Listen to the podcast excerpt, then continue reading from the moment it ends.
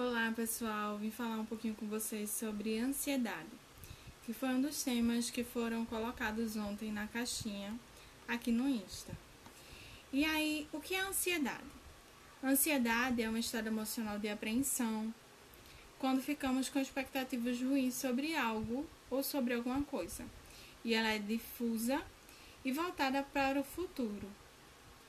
E aí, como é que surge a ansiedade? Através de quê? O porquê?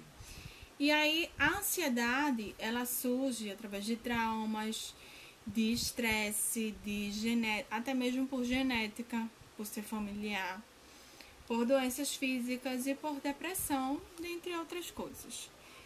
E aí, existem dois tipos de ansiedade. Eu vou falar sobre dois tipos de ansiedade. A ansiedade generalizada, que ela vem da pessoa ter ansiedade e preocupações excessivas. Então, tudo me preocupa, tudo me deixa ansioso. Eu fico com muita preocupação com relação a dinheiro, com relação ao meu trabalho, com relação a atividades do dia, do dia a dia que eu tenho que fazer, com meus relacionamentos familiar, o meu relacionamento como casal, o meu relacionamento com, com minhas amizades.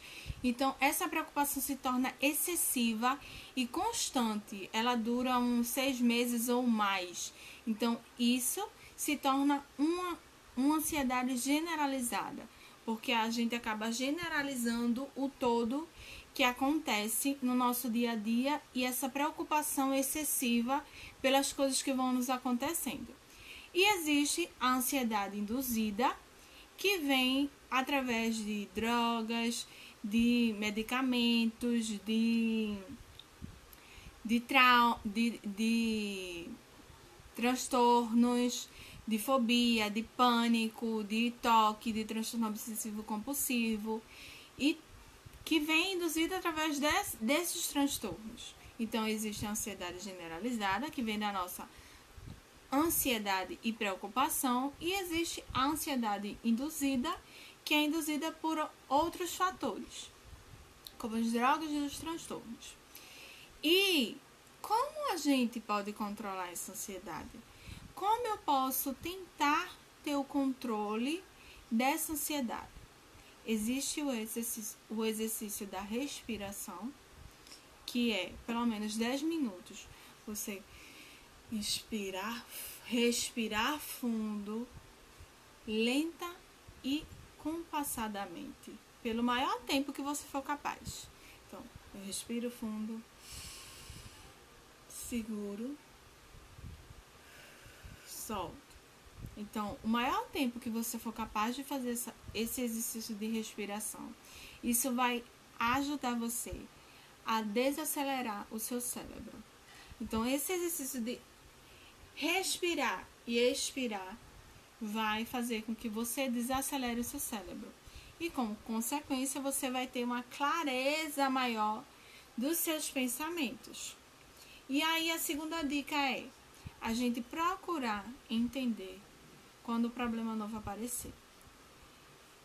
Porque às vezes a gente generaliza demais e a gente não procura entender nem analisar o problema que nos acontece. Às vezes a gente joga tudo na mente e quer que ela por si só tome uma decisão, resolva o problema, e aí a ansiedade vem, e aí vem ataque cardíaco, os sintomas, né? Ataque cardíaco, sudorese, a tensão muscular, os tremores, e a frequência urinária, a frequência fecal, a dor de cabeça, a impaciência. E aí vem esses sintomas e a gente fica neles em vez de parar e analisar o problema que está aparecendo na nossa frente. Então a gente precisa parar, analisar, buscar informações e conhecimentos sobre esse problema se permitir ter uma melhor análise sobre esse problema e não supervalorizar esse problema, e sim analisar para tentar resolvê-lo.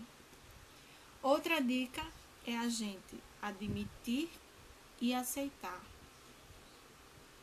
E aceitar também que às vezes a gente perde o controle da situação. Então, se eu aceito, se eu admito que eu tenho ansiedade, eu aceito. E eu tenho certeza que às vezes eu perco o controle, eu estou entendendo que eu não tenho poder de controlar tudo. Então, eu preciso ter essa clareza na minha mente que eu tenho ansiedade e eu preciso aceitar que eu tenho ansiedade e reconhecer que às vezes eu perco o controle. Isso é normal. Qualquer ser humano perde o controle da situação, mas através dos recursos eu posso tentar manter o controle, tentar manter um nivelamento da minha ansiedade. E aí, outra dica é que problemas e novidades são resolvidos mais com ação do que com especulação. Então, às vezes, acontece algo, acontece algum problema, e eu fico mais especulando do que tomando iniciativa para resolver. Então, eu preciso parar, analisar e agir.